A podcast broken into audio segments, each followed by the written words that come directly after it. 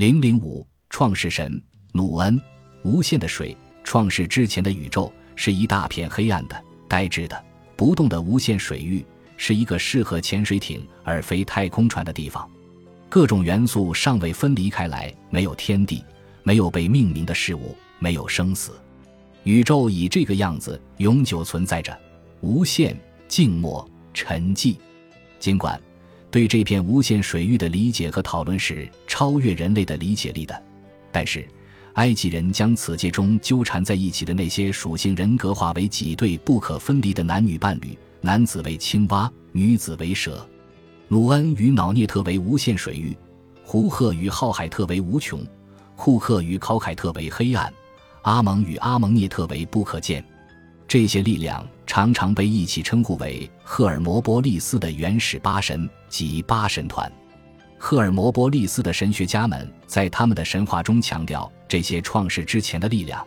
他们相信，八神一起创造了第一个土堆，然后生了一个蛋，太阳神从蛋里孵化出来。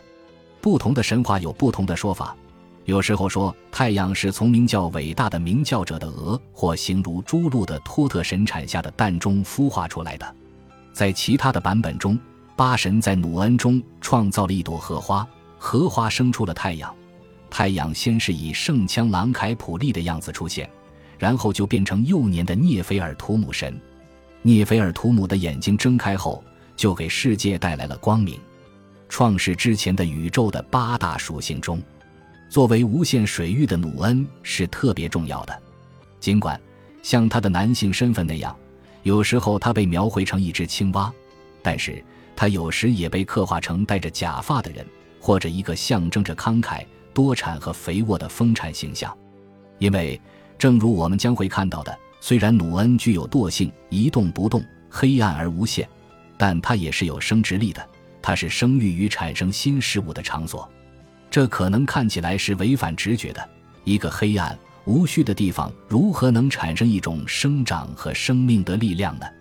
作为一个乐观的文明，埃及人在努恩中看到了存在与再生的潜力。光明来自黑暗。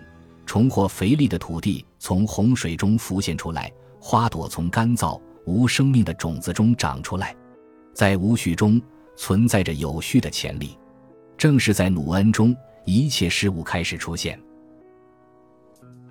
本集播放完毕，感谢您的收听，喜欢请订阅加关注，主页有更多精彩内容。